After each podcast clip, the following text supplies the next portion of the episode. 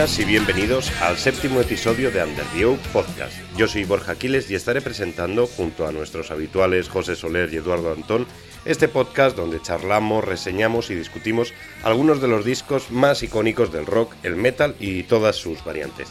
Hoy además tenemos a dos invitados extra, a Iván Simón, compañero mío de Mil Batallas en el podcast de la cloaca. Muy buenas, Iván. Hola, buenas. Y el señor Alberto de Lara, que han venido a hablar un disco, una gema del thrash metal, que ha pasado pues, a la historia de una forma eh, bastante desapercibida eh, en comparación con otros discazos del género. Eh, el álbum seleccionado para la charla de hoy es Never Neverland de los canadienses Annihilator, su segundo disco después del Alice in Hell. Siempre me lío, corregidme si es Alice in Hell o Alice on Hell. Es que siempre. In Hell, in Hell. El disco, es, el disco, es, Alice in Hell y la canción es Alice on Hell. O sea, tiene ahí como la. Alice on Hell. siempre me lío.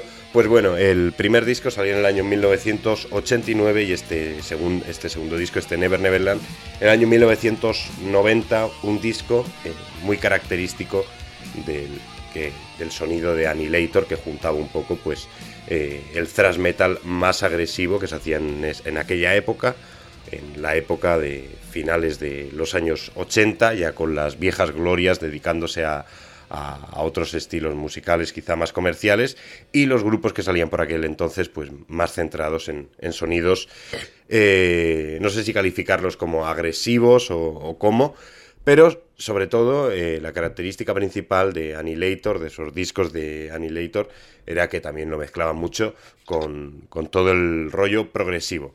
Así que para entrar a hablar más a fondo de, esta pequeña gran, gran obra, de este enorme disco, de este Never Neverland, pues eh, vamos a pedir opiniones a cada uno de los que estamos aquí. Empezamos por nuestro invitado, por Alberto. Cuéntanos qué es para ti este Never Neverland. Bueno, pues eh, para mí, ya de por sí lo que tiene Annihilator, una de las quizá desventajas en el tema más práctico, pero también una de las se dice, y precisamente en el aspecto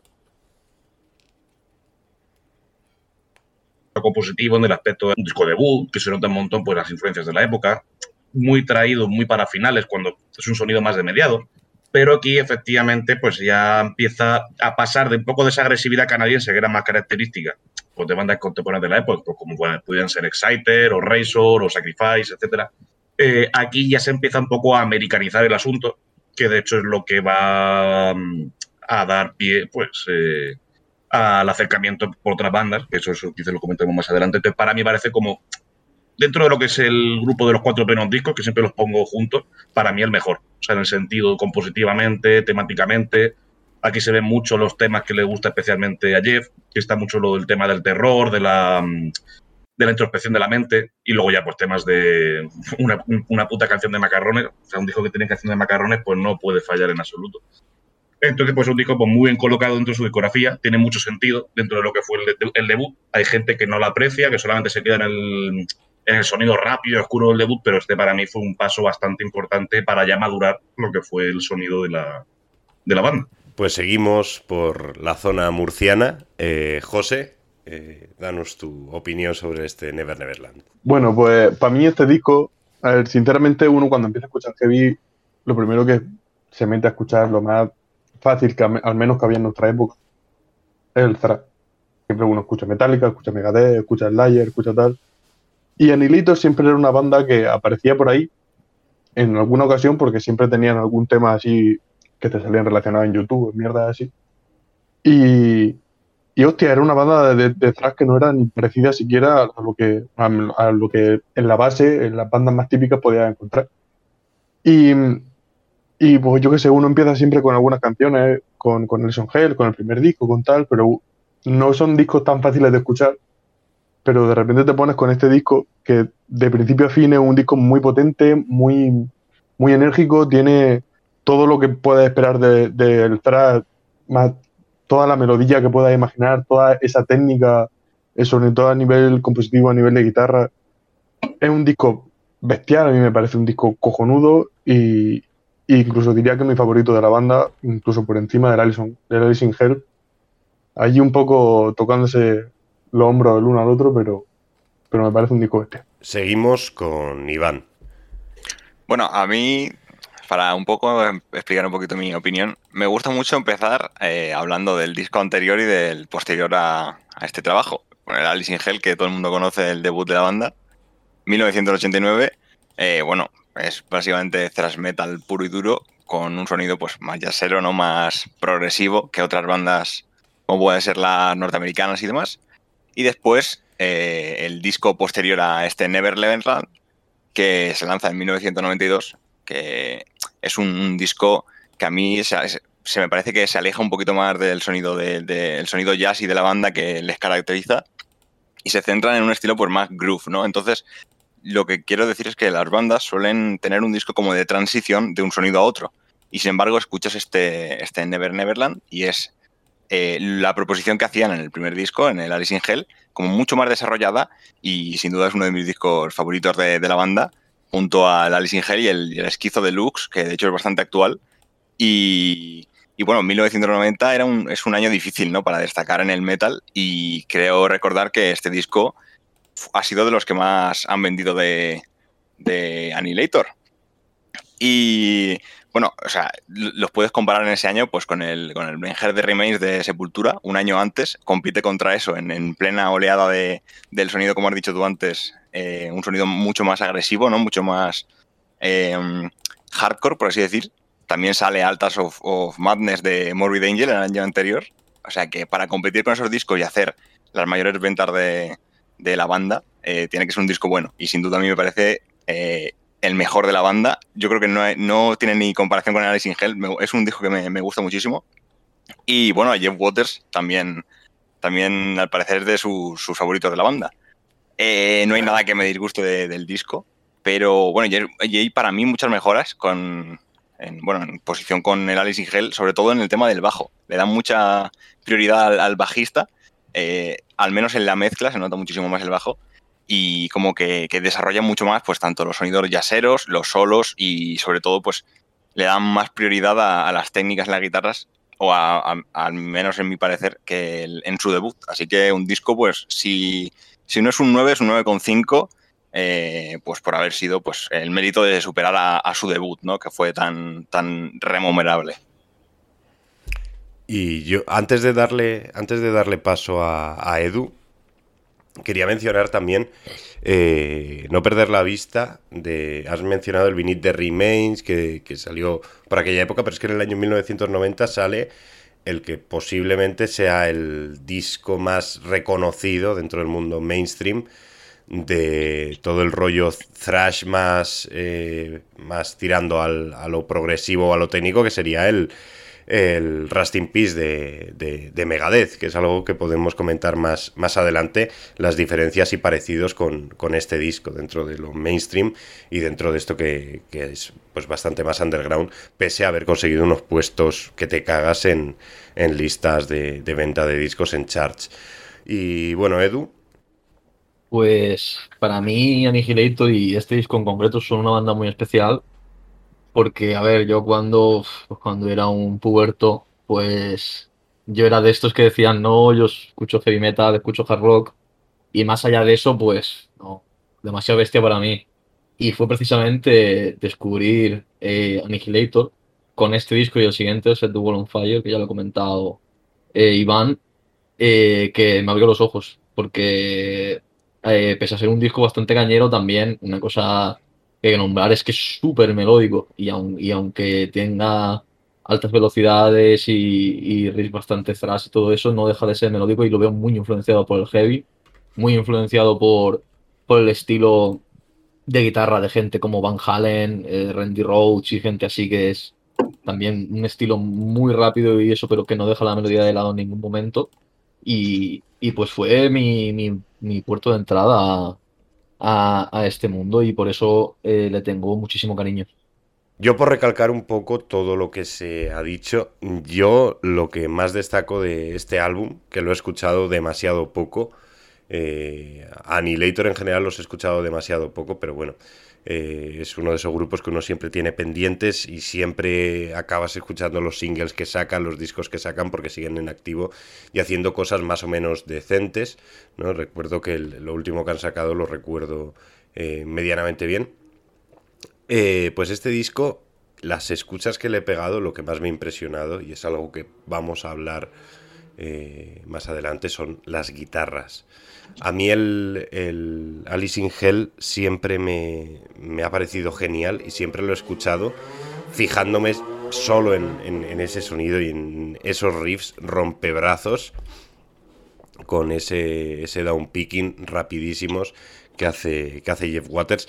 Pero es que en, este disco yo creo que aparte de los riffs geniales, se supera con el tema de los solos. El tema de los solos me parece tremendo, sobre todo la influencia esa que ha dicho Edu de, de, Van Halen, que se nota mucho en esa forma de componer las guitarras y meter licks por ahí en medio. A mí me ha recordado mucho a Van Halen y sobre todo las, las influencias jazzis que, ha, que ha, mencionado Iván, que me han parecido, me han parecido geniales, ¿no?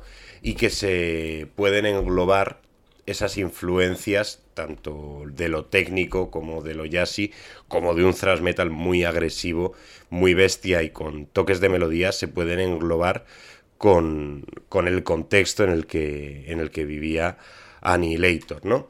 Porque Annihilator, hemos de recordar que no es una banda norteamericana, que es una banda canadiense, que aunque tenga ciertos parecidos y ciertas similitudes con bandas norteamericanas de la época, como podamos mencionar, pues Iván antes ha, recordado Sepultura de Brasil, pero norteamericanos como, yo que sé, Sacred Rage o Dark Angel, eh, que hacían cosas así más, más, técnicas como ellos, pero es que dentro de la misma Canadá había un, buen séquito de, bandas que hacían cosas parecidas a, estas y que creo que se retroalimentaban entre, entre ellas.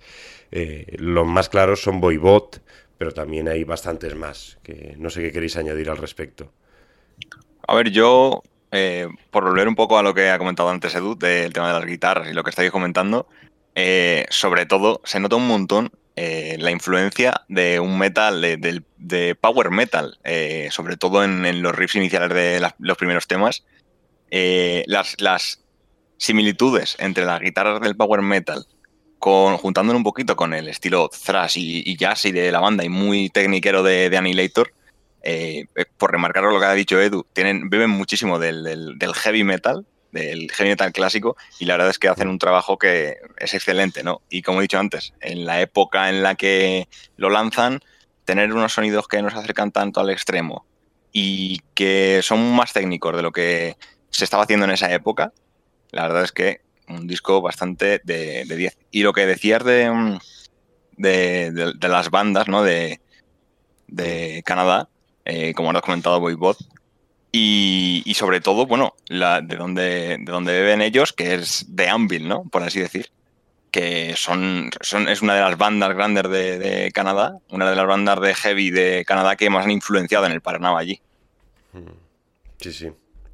También eh, a mí me resulta curioso que al nombre de los Voivod, que sí que es cierto que tenían ese toque más técnico y todo eso, pero realmente el thrash canadiense al menos lo que conozco yo, igual ahora alguien en los comentarios viene y me dice que soy un poser, que no conozco nada. Eh, me parece bastante más bastante más guarro en, líneas generales que lo que se hacía en... eso, es lo que, iba a decir yo también. Mm. o sea, precisamente no se caracterizaba por ser muy técnico. o sea, cuando eran cosas técnicas eran muy técnicas, pero realmente lo que es el cuerpo, la, la, la tropa de lo que es la escena canadiense se queda bastante más macarra. El, al caso está Exciter, que siempre van a ser mm, representativos. Mm. En el caso de Andy, que como ese Magidilones, siempre han tenido un poco esos dejes más traseros, siempre han sido muy, muy macarrónicos. Eh, Sacrifice, Slaughter, siempre han tirado muy de cosas. Tal. Lo que pasa que sí que ha habido algunos casillos, pues como estos, eh, Eudoxis y más bandas que pasaron mucho más desapercibidas, que sí que le daban una gracieta, pero no era lo más característico. Lo que pasa que es un poco lo que decimos, que las que sí que lo eran destacaban bastante por ello.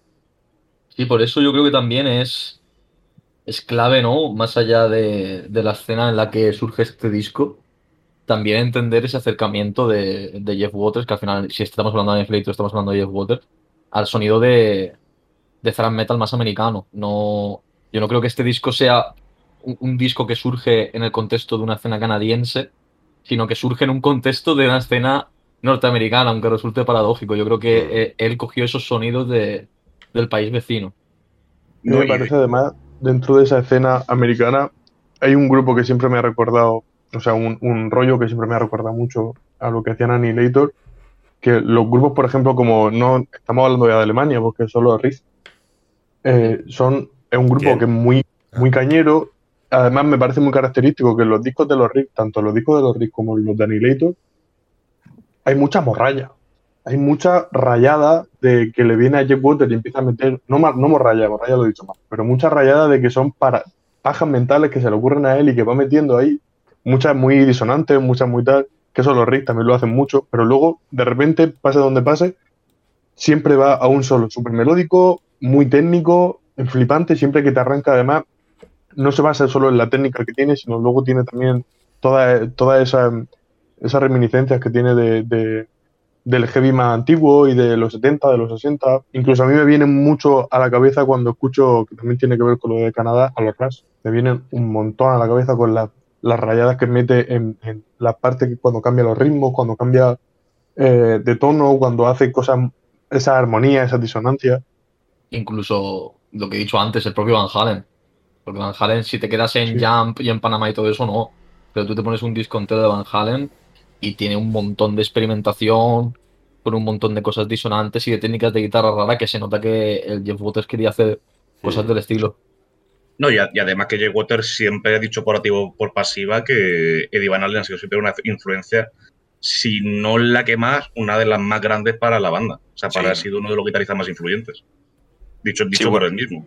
Junto, bueno, junto a Slayer, que también lo ha dicho mucho, Slayer y Eddie Van Halen en la gran mayoría de entrevistas los nombra. O sea, como. Y es lo que ha dicho también Edu. eh, si hablamos de Annihilator, hablamos de Jeff Waters, que al fin y al cabo es el, el- Es, pilar, el pilar que ha estado siempre en la banda porque es suya, exacto.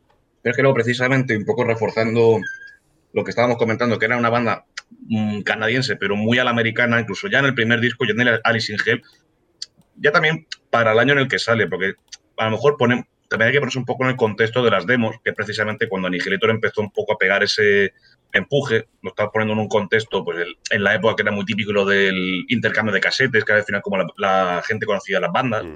iban pasando.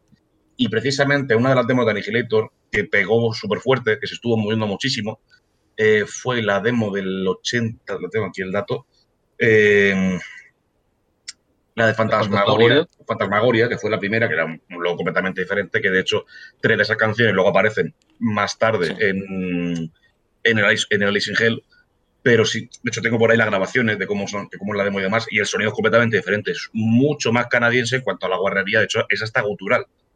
El iba a sonido decir. Es hasta gutural. Y canciones como Liguella, bueno, Liguella, es- esta era instrumental, si no recuerdo mal. O Fantasmagoria, por ejemplo, sí que era más, más, más fuertecita Y Fantasmagoria aparece en el eh, en el segundo. Eh, Hmm. y luego Gallery, que yo creo que Gallery no pareció ninguno de estos. Gallery era una que habían cambiado el nombre, pero también es una de estas. Sí, hay, hay- hay unas cuantas que habían cambiado el nombre, pero que, que precisamente estamos hablando de una demo del 86, ahí sí que se notaba precisamente las escenas que estaban formando parte, pero ya en el 89, y ya habiendo fichado por un sello bastante gordo, que es Roadrunner, que es uno de los sellos más característicos de Europa, para luego distribuirlo por Estados Unidos, América, que era Road Racer, que era como la rama más americana, ahí se notaba muchísimo precisamente ese acercamiento más americano, que de hecho es lo que años más tarde, en contexto de, antes de este disco, es lo que le llevará a acercarse al punto de casi tocar con Megadeth. Lo que pasa que precisamente por recomendación de la, del sello americano estaban viendo muy, muy gran potencial, un gran potencial en el Never Neverland. Dijeron, no, quédate en la banda en la que estás, porque ahora mismo estás en un punto bastante goloso. Entonces, precisamente yo creo que todos los discos siempre han sido muy americanizados en comparación Mm. con lo que era el contexto de la escena canadiense. Siempre han tirado muy por ese palo. Sí, porque lo que dices, yo la demo esa la escucho un montón y me encanta, la de Fantasmagoria. Y el tema, Fantasmagoria, tú te lo pones y eso parece sacado de, yo qué sé, del estrapado de Slaughter, es una puta locura de bestia. Parece ese rollo. más cercano a unos Sodom, es ese estilo súper cerdo y súper súper bestia, súper acelerado, con voces guturales que por cierto las canta él. Me, me parece curioso que después ahora canta y parece, no sé ni qué parece. Y, Y después cogió el tema y cuando lo decidió meter aquí, lo cambia por completo, le mete el solo ese super melódico que a mí me parece el mejor solo del disco y parece otro tema. Lo americaniza completamente. Completamente. Un poco por la evolución que ha tenido ya, de caminos a finales de los, de los 80, esa época que tanto le gusta a José, y se nota muchísimo. Precisamente, pues Metallica estaba en uno, en uno de sus de su cúpide, en el tema de girar, tal, no sé cuánto, eso se notó muchísimo. Megadeth estaba ahí pegando en todo lo suyo, y eso se notó muchísimo en la, a la hora de componer los discos de. Waters. Pues me parece una de las cosas más importantes del trolazo este, es que es un payo que estamos hablando que ya tenía cierta edad, que estamos hablando que las primeras demos son de finales de los 80. En, sus padres encima no tenían una mala posición económica y que y el hecho de que ser una persona que encima eh, leí por ahí que tenía que había estudiado música clásica, o sea, para guitarra guitarra clásica y un poco de jazz y cosas así. Estamos hablando de un payo que que tiene ya cierta formación, que tiene una posición económica relativamente buena, que tiene el tiempo suficiente como para tirarse en un estudio él solo a grabarse sus demos, a sacar su grupo, sus composiciones, sus rayadas. O sea, una persona que es algo que está muy trabajado, no es ponerse a la locura. Mucha gente en el trap de aquella época no funcionaba de esa manera, pero, pero es que ellos llegan ya directamente con, con polla encima de la mesa. Y luego la mayoría de grupos que hay por ahí, como yo sé, yo una época cojonuda dentro del trap le pilló, pues yo qué sé, pues estaban por ahí los Toxic, que también eran muy técnicos con, con estos, que habían sacado su disco hace poco, los Death Angel, los Dark Angel, que también antes. Había una cantidad flipante de, gente por ahí haciendo, o sea, se nota como es una persona que le flipa la música, que le encanta lo que estaba haciendo en ese momento y cualquier tipo de, de heavy, cualquier tipo de lo que sea. Es más, el, cantante de este disco, el que cantó en Omen, en uno de, en un disco de los discos el 88, no sé cómo se llama. Es un payo que le mola la música y se nota cómo tiene las influencias de lo de, lo que le gusta, de lo que sea. Y le pilló una época que la verdad que con el traje era cojonuda, porque estaba los 90 pegaron fuerte. Sí, además me parece interesante eso que has comentado de, de que al final, pues, eh, Annihilator es, Jeff Waters, ¿no? Lo comentamos un poco en el último programa, todo el rollo ese de, de cómo cambió el panorama económico, ¿no? Ya no eran chavales que se juntan para tocar cualquier guarrada en un local de ensayo para pasar el rato. No, eh, Jeff Waters es un tío que tenía pasta, sabía tocar instrumentos, tenía instrumentos y prácticamente quitando la batería, creo, lo compone todo él. Él hace todos los arreglos y a lo mejor después contrataba a alguien para de músico de sesión para el disco y para la gira, pero todo está hecho por él. Sí, en, general los, tres primeros discos sí, sí, que iba con músicos de sesión, pero realmente lo que es la composición es salvo la batería, que realmente batería lo que hacía con una máquina, una máquina de esta de ritmo, le daba las pistas, pues luego ya todo sigue tirado todo demás, pero las letras, la guitarra, el, lo que es la melodía de la voz, todo estaba lo que es compuesto por él. Y luego ya en el en el Kino de Kill, ya en el cuarto álbum, que eso ya nos vamos a otro terrado, ya sí que prácticamente, salvo un instrumento, todo es completamente, absolutamente todo. De hecho, estoy por aquí consultando un poco eh, todos los miembros que ha tenido la banda y es alucinante porque quitando a Dave Padden, que ha sido cantante ya en, este siglo XXI, ningún miembro de la banda ha grabado más de tres álbumes seguidos y tienen, eh, diría que unos 17. Sí. Que es algo que... Hmm. de, hecho, el, bajista de este disco, eh, Wayne Darley, creo que se llamaba, lo tenía por ahí apuntado, lo que pasa es que lo he perdido. Eh, grabó, grabó este disco, grabó el Never Neverland. Eh, obviamente, el bajo está compuesto por, Jeff Waters y también creo que eh, hizo algunos directos durante dos años y en 2014 le dijeron de, reunirse otra vez con, la banda y dijo que no, o sea que a lo mejor tienen algún tipo de gafe y no aguantan los, los músicos dentro de la banda mucho tiempo. O sea que por ese aspecto, por eso también eh, básicamente la banda es Jeff Waters y lo que hemos comentado antes. Eh, todo lo que. La gran mayoría de, cosas de las que bebe la banda, la gran mayoría de, bandas de, las que absorbe todo, ¿no? Eh, tanto de influencias posteriores, o sea, anteriores a la banda, como de eh, ya conviviendo con las demás bandas, la saca Jeff Waters y es lo que decís. Es un tío que sabe de música, es un tío con dinero y con ganas de hacer, de hacer música y sobre todo con pues, una mente eh, pues, hecha ¿no? para, para, el thrash y que a muchas bandas actuales eh, ha, influenciado a Annihilator. Eh, tenemos por ahí In Flames, también tenemos Trivium, que son bandas que nos pueden gustar más o menos, pero que una banda como Annihilator influencia hoy en día bandas que están pues como cabeza de cartel en la mayoría de, de eventos, ¿no? Pues dice mucho de, de, la banda y sobre todo del cabeza de, turco de la banda que es Jeff Waters, ¿no? Que al fin y al cabo es el que hace todo en la banda, es el que compone y creo que a día de hoy sigue, sigue componiendo todo en, los discos actuales. También hmm. Con esta clase de gente se me viene a la cabeza también, por ejemplo, el, el Ingui Malmsteen. Estos tíos que tienen control absoluto eh, en sus grupos, también tiene que ser al final eh, jodido tratar con ellos en el sentido de al final tú no eres miembro del grupo, sino eres un empleado, básicamente. O sea, este es mi grupo y a ti te contrato para que me toques y si no te gusta, pues te vas. No tienes ni voz ni, ni voto. Entonces yo también eso creo que tiene que, influir en el que la gente eh, pues dure tan pocos discos en, la banda. Hmm. O que la banda no haya sido estable en general.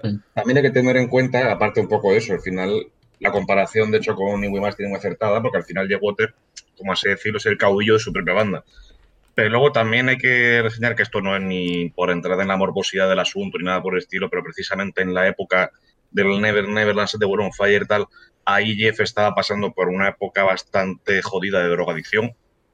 De hecho, eso le ha afectado precisamente en el trato con los consiguientes miembros. De hecho, ya quiero recordar que ya a la altura del Kino de Kill ya el hombre ya se hizo completamente astemio, de hecho lleva no sé cuántos años ya, ya y eso precisamente ya en los discos posteriores, que si, os fijáis, miran como ya en una época el solo y ya empieza ya a contactar con varios músicos, hasta que llega, no sé si a la altura del Waking the Fury o del All For You, no me acuerdo cuál disco.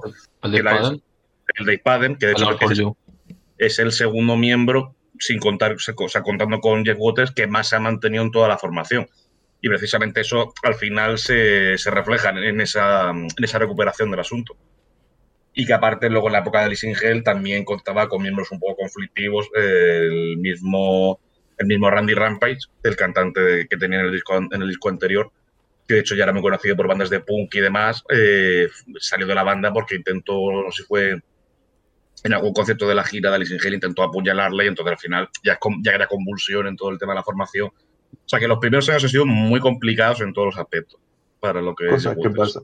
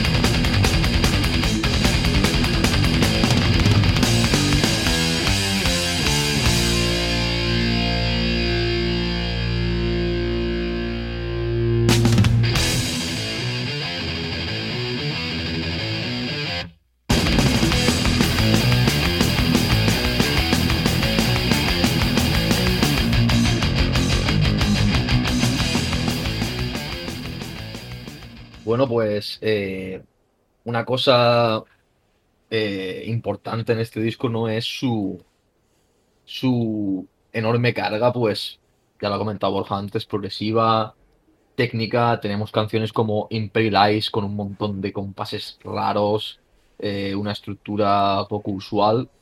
Y la verdad que, que Annihilator son mm, de las bandas más más reconocidas que han practicado este rollo, porque al final en Canadá también teníamos a los Voivod, que los ha nombrado Borja, pero los Voivod a nivel de ventas yo creo que se comieron bastante más los mocos que, que Annihilator. Tenemos en Alemania los Mekon Delta, pero más de lo mismo, se comieron aún más mocos que los Voivod. Eh, y de discos así grandes, pues yo diría que este. Y luego pues si queremos meterla a los, a los Megadeth del, del Rust in Peace también en ese ámbito más técnico y demás. Y, y me resulta curioso que en una época en la que la música eh, se abocaba cada vez más a, a lo extremo, hemos hablado ya aquí en este programa de cosas como Entombed o, o Bathory, ¿no? Siempre la búsqueda de, de sonidos más intensos, eh, más oscuros. Eh, Annihilator hacen justo lo contrario, ¿no? Vienen de esos sonidos oscuros y, y más opresivos y demás de, de, de Alice in Hell. Y deciden cómo no azucarar, pero sí que es algo más accesible en cuanto a melodía esta propuesta, pero al mismo tiempo la complican mucho a nivel musical y, y me parece que tiene, tiene mucho mérito en un panorama en el que estamos con Morbid Angel, en el que estamos con Sepultura en su momento álgido, eh, el, el- el death metal con Era Age comenzando a, a despegar, ¿no? Eh, hacer justo lo contrario, huir de esa simplificación, eh, intentar eh, hacerlo lo más complejo posible al estilo de, de grupos clásicos de, de rock progresivo como pueden ser los Ras de, de Canadá también. Hmm.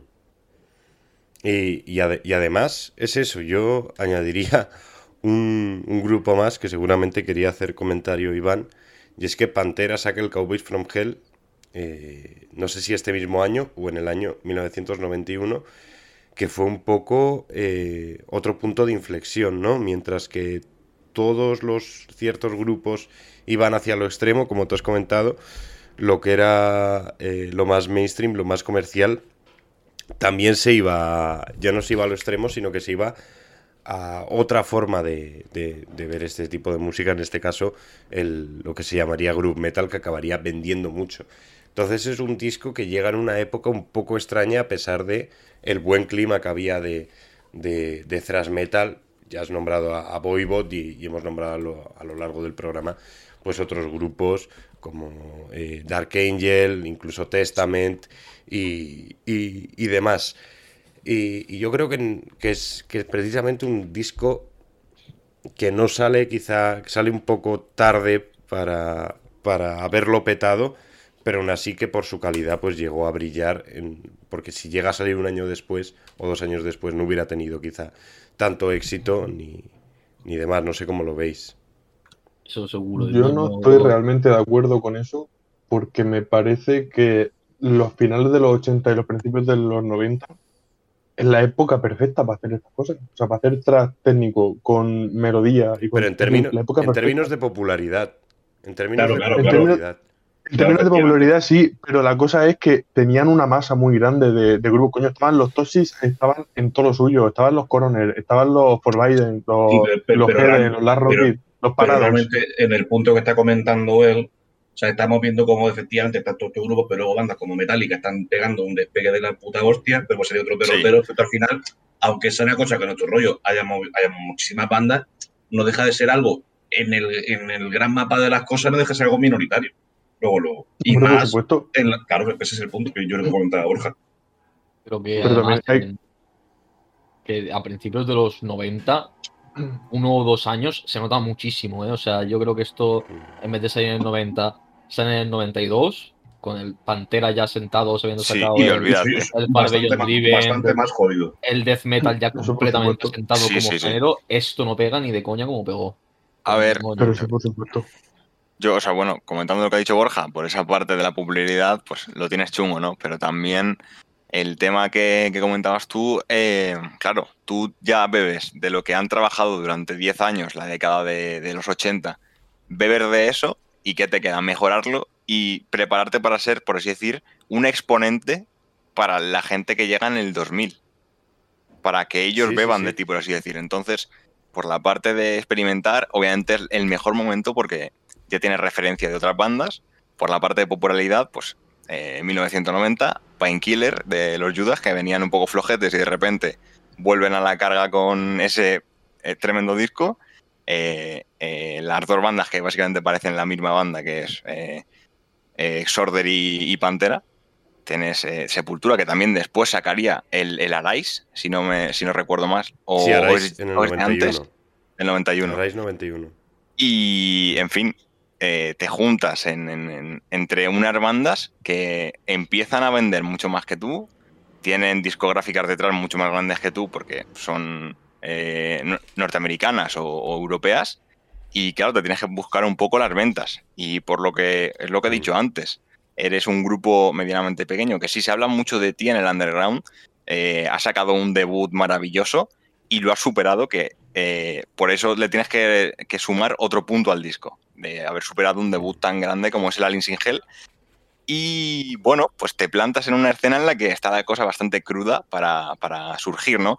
Y después viene el, grunge, eh, después viene más todo esto que ha dejado un poco trastocado el metal, por así decir, en esa época sobre todo, y lo tienes chungo, ¿no? Lo que quiero decir es mm. que el trabajo de Alienator es fantástico, pero la época quizás no es. O sea, mm. lo llegas a sacar un año antes y a lo mejor revientas el mercado y lo llegas a sacar dos años después y te comes un colín, te comes mucho menos de lo que se comió el disco, habiendo sido los que más ha vendido de, la banda de Annihilator, que sí, sí. incluso hay alguna entrevista a Jeff Waters que comenta que en esa época eh, se mentía mucho con el tema de las ventas, pero que ellos le, decían que, podía haber superado el millón de ventas en, aquella época. O sea, es algo bastante grande ¿no? para, el grupo. De hecho, de hecho Annihilator, y, precisamente reforzando un poco, un poco esa idea, que hecho también cogiéndome lo que comentaba antes, eh, estamos hablando precisamente en este contexto en el que se convirtió en su disco más vendido. La discográfica sabía eso, sabía que ese disco iba a estar en ese punto de caramelo. Por eso le insta a Jeff Waters que por haber cogido en la posición de su vida, haberse metido a grabar el Rest in Peace. Claro, sí, sí. Con, un sello mucho más grande, que por aquel entonces era Capitol Records, que era bastante. O sea, tenía aquí un poco el catálogo de, de Roadrunner y Road Racer, que era un sello bastante gordo. De hecho, ¿qué pasa? Sacó bastante cosas del underground, pero se nutrió especialmente de las sublicencias. O sea, de licencias que otros sellos tal, ellos sacaban su propia distribución. Entonces, realmente las bandas que se hacían conocidas a través de este sello era por esa redistribución. Claro, sí, sí, sí. Annihilator era, era del catálogo, o sea, siempre han sacado y han grabado con ellos y todo no sé cuánto, y eso yo lo sabía. Entonces, no les interesaba mentir en absoluto porque que fue efectivamente un superventas. Por supuesto. lo, que era el contexto claro de Annihilator y del catálogo que había, de lo que era de, firmas propias.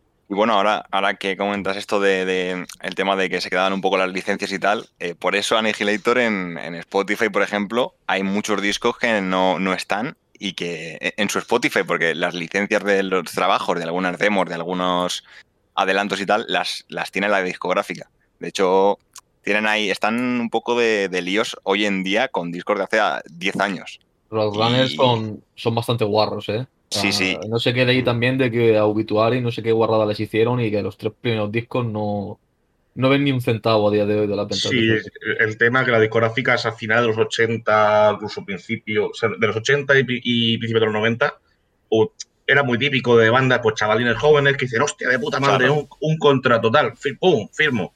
¿Qué pasa? Que luego cuando pasan 20 años te encuentras con todo el pastel. un Caso, caso, bastante sonado ha sido el, todo el caso de, de con muchísimas de la banda que firmaron, Bolzrauer, Carcas, mm. tal. Se la follaron por izquierda y por la derecha y este, pues era otro caso más, precisamente. Yo lo que quería comentar era, ya que ha cambiado un poco el tema, pero quiero volver para, decir una cosa, es de, estamos hablando ¿no? de que si este disco hubiera salido dos años más tarde, y yo quería decir que precisamente dos años más tarde tenemos Set the World on Fire, y en ese disco vemos una adaptación también de, de a los sonidos que corren por esa época, que porque el Set the World on Fire tiene unas Mucho más groovy más groovy, más alternativas y todo eso, influencias un poco por rollo Soundgarden y mierdas así, que se, nota que se quería adaptar al mercado. ¿eh? Pero al mismo tiempo también veo que estaban tirando mucho por el mismo palo que muchas bandas de hard rock tiraron por los 90. En plan rollo el típico ahora de los 90, yo que sé, me recuerda bandas en plan así que era como ese hard rock de somos malotes. Yo que sé, como rollo Firehouse y tal, canciones más melódicas. Pues por ejemplo, que decirte, eh, una canción, por ejemplo, la de... La de Phoenix Rising, la balada de ese disco, la de Phoenix Rising esa, la otra balada que ahora mismo no me acuerdo, la de, Sans, la de Sans, Good to Me, tiene un poco ese rollo que sé como jarro me lo sete, pero no el jarro del concepto que tenemos de la laca y tal, una cosa ya más, de los 90, más de, los 90. O sea, tiene groove, porque se nota muchísimo en, los breakdowns y tal, en la, homónima, en la del en la que da el nombre del disco, pero yo siempre le he visto mucho más ese toque más melosete. Más, quizás sí que se pueda parecer más al rollo de Garden, tal, más por esos palos. Yo sí que lo vería más por ahí que de hecho luego ya en el cuarto disco ya es más un, venga, me saco un disco como de, de guitarreo, de rock, de no sé qué, con cosas metálicas y chimpum. Sería un poco esa...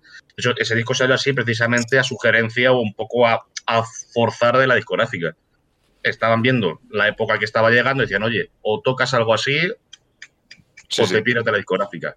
Y precisamente eso hizo que luego en el cuarto disco ya se fuese con Music for Nations ya era otra discográfica que estaba en su momento bastante bajo eh, ya casi el cuarto disco. Entonces, eso precisamente un poco refuerza el aspecto de que estaba en discográfica que empujaba mucho, apretaba mucho.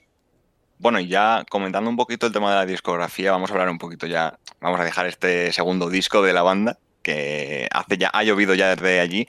Y bueno, centrándonos un poco más en la evolución que han tenido, tanto con las discográficas, como habéis comentado, que eh, se vieron forzados a salir por las presiones que le metían a la hora de hacer un género más para la época, ¿no? Un género que quizás Jeff Waters no estaba conforme con él y quizás la banda no, no funcionaba.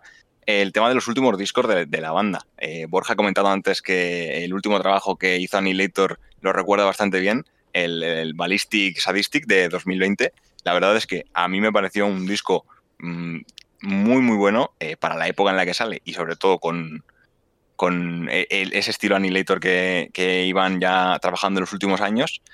Y yéndome pues ya son 15 años atrás, que parece muchísimo, pero en el mundo de la música eh, es también muchísimo, pero en el mundo sobre todo del metal eh, son discos que quizá en los años 2000, 2005 hay muchas bandas que desaparecen ahí, ¿no? Y ellos tienen un disco que, a mí me gusta, me gusta mucho, que se llama El Esquizo Deluxe, que de hecho es de mis, de mis discos favoritos de la banda, que concuerdo con, con Jeff Waters, que ha hecho alguna que otra entrevista hablando de este disco y dice que también para él fue como una lavada de cara a estos Annihilator y sobre todo se, se pudo como meter en las guitarras mucho más de lo que estaba trabajando antes y sacar un disco que entra, yo creo, en mi top 3 de discos y mira qué decir de, la banda de Annihilator.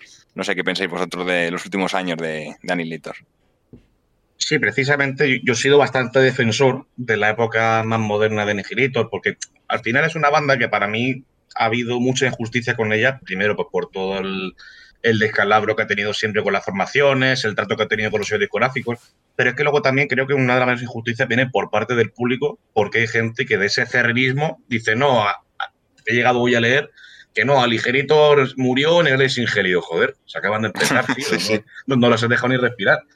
Incluso yo creo que al final cada disco, dentro de más flojo, menos flojo, cada disco dentro del año en el que salió, tiene al final su sentido, su razón de ser, y precisamente Esquizo Deluxe eh, refuerza un poco esa, se venga, cerramos una, etapa de que estamos ahí un poco mareando, que ese disco es solamente de Jeff Waters, el Cannibal Diablo, que creo que estaba ahí metido Joe Como, el Ige Lord, precisamente.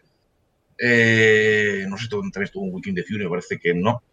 All for You, que fue como un intentar de, venga, metemos a Deep Paden a ver, a ver, qué es lo que sale. Yo creo que con Skid Deluxe ya empezaron un poco ya a, reforzar. A sentarse. lo que fue. Que yo creo que también es un poco hacerse el oído, porque a lo mejor uno es fan de toda la vida de lo clásico y demás, de repente Esquizo Deluxe. A sí, sí, sí, te descuadra. Yo, que empecé, uno de mis, primeros discos fue precisamente Esquizo Deluxe, que de hecho me lo enseñó el guitarrista de Injector cuando daba clase con él.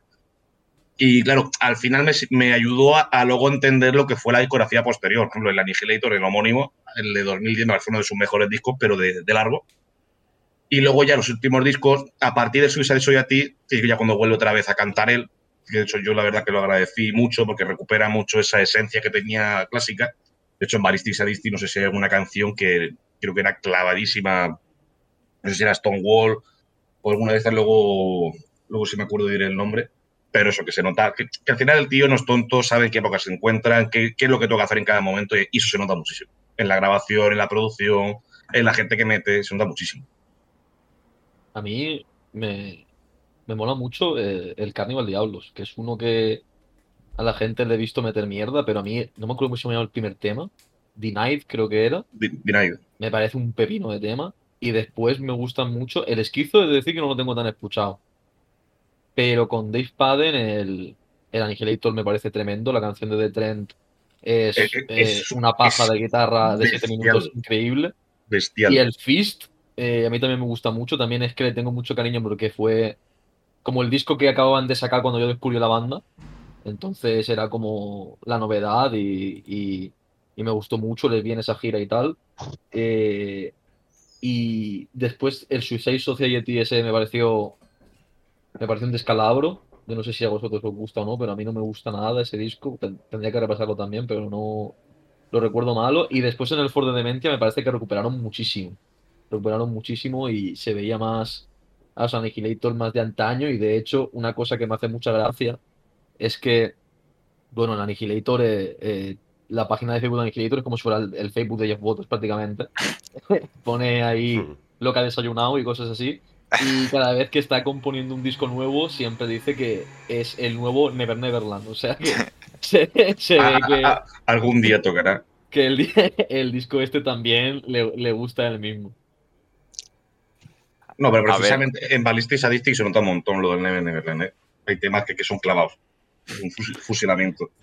A ver, también eh, comentar que es, una banda, como todas las bandas más o menos underground, que no llegan a poder vivir sobradamente de la música. Es una banda que o saca disco cada año, cada dos años, o puede incluso llegar a morir, ¿no? Que es lo que le pasa a muchas, a muchas agrupaciones hoy en día.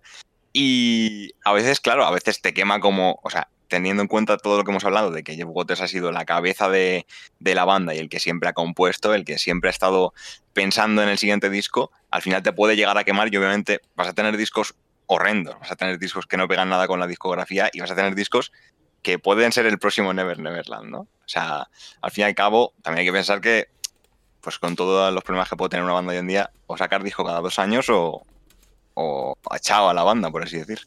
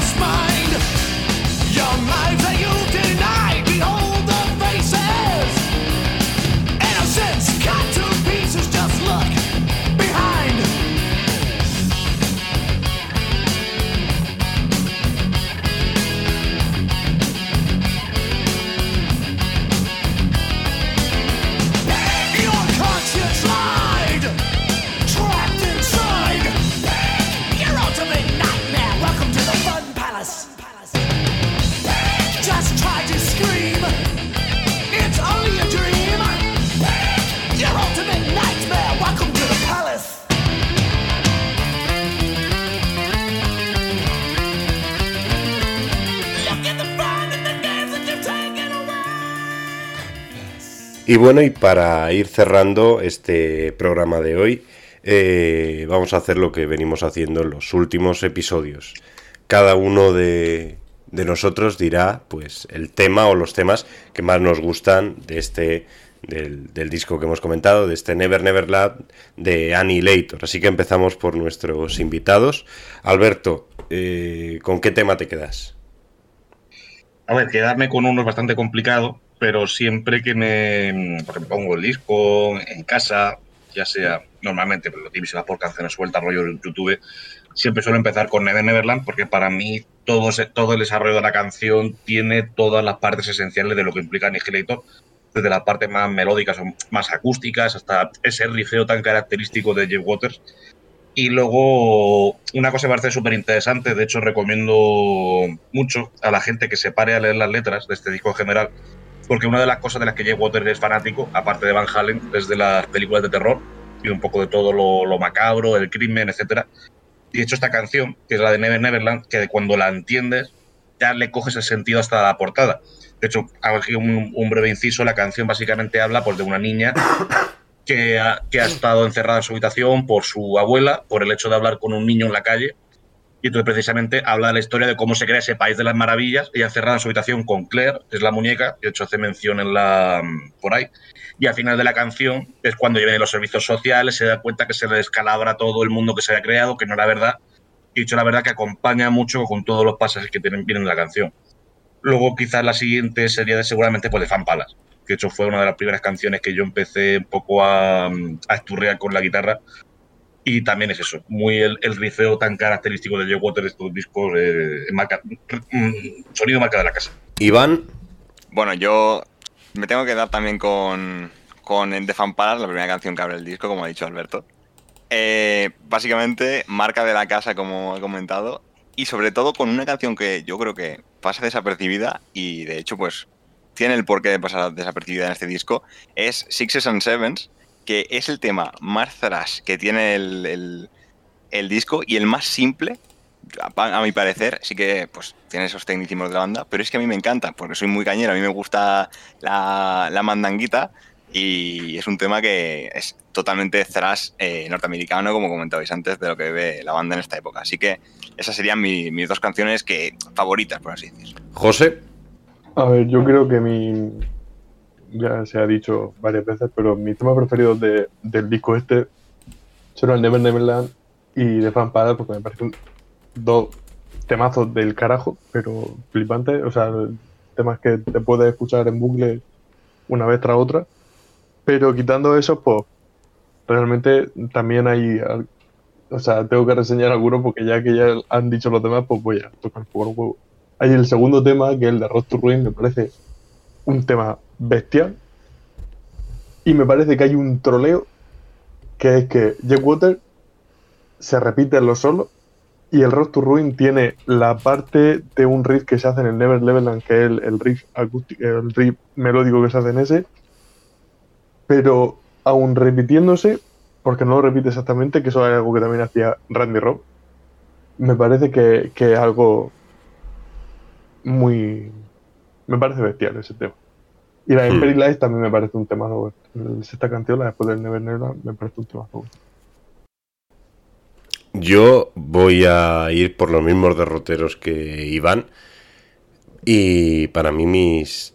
Voy a, voy a decir tres canciones. Eh, una es Stonewall, porque me mola mucho el rollo que tiene y sobre todo ese, ese estribillo y la forma que tienen los versos las veo muy simples pero a la vez muy efectivas dentro de, de lo de, de lo de Darcaña, que lo veo la- una canción muy, muy thrashera y, me ha molado mucho.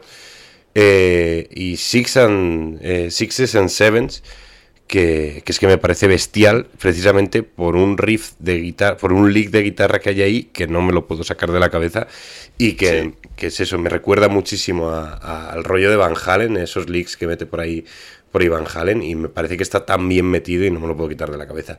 Y el tercer tema, pues yo creo que, que ya es- lo ha nombrado todo el mundo, que es Never Neverland, porque aparte de, la, de esa historia que crea, que, que también nos ha narrado eh, eh, Alberto, pues eh, musicalmente es como que un resumen de todo el disco, de esas partes más lentas, más melódicas, sin perder la caña y la brutalidad de las guitarras.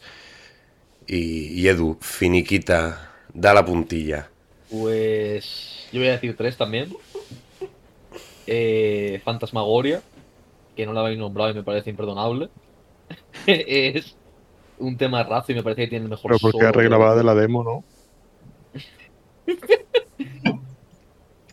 Y- Iba a decir una barbaridad, pero. Corto, corto, corto. Empiezo otra vez. Espera, antes, antes de que empiece, Borja, el, el lead este que hace en la canción es el que hace como unos armónicos. Hace como armónicos. Sí, eh, no, armónicos no sé, es- hace como, como slides, mola mucho, creo. Ah, no, entonces no sé qué yo pensaba. Ahora lo vuelvo a escuchar y te lo digo por WhatsApp. Bueno, pues eh, yo voy a decir tres también.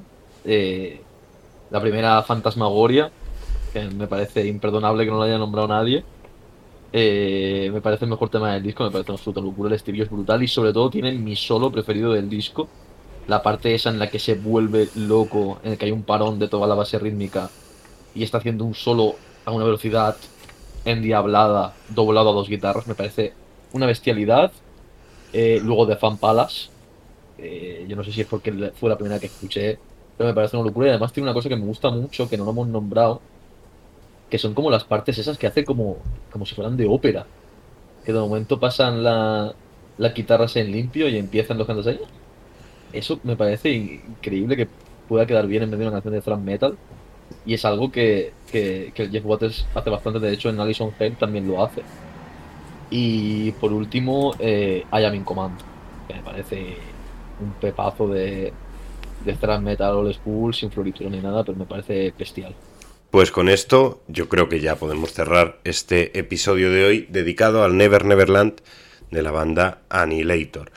Y aprovechamos también, antes de agradecer a, todos los participantes en este, en este debate, en esta tertulia, eh, aprovechamos para decir el siguiente programa, Under the Oak Podcast, episodio 8, estará dedicado a uno de, los que son para mí mis discos favoritos y que va a ser todo un placer comentar. Eh, estaremos hablando del Dope Smoker de Sleep. Así que dentro de dos semanas volvemos a la carga eh, y ya veremos, ya veremos de qué forma, porque Sleep, la verdad es que el programita de Sleep promete. Muchas gracias Alberto, muchas gracias Iván. De nada, hombre, sí, es un placer estar aquí. Muchas gracias a vosotros por sacarme de la jaula. Y eso, y estáis invitados a cualquier, a cualquier otro programa. De hecho, eh, volveréis por aquí, esperamos teneros pronto. Y a José y a Edu, pues lo mismo, eh, nos vemos pronto. Y con esto nos despedimos de Under the Oak Podcast.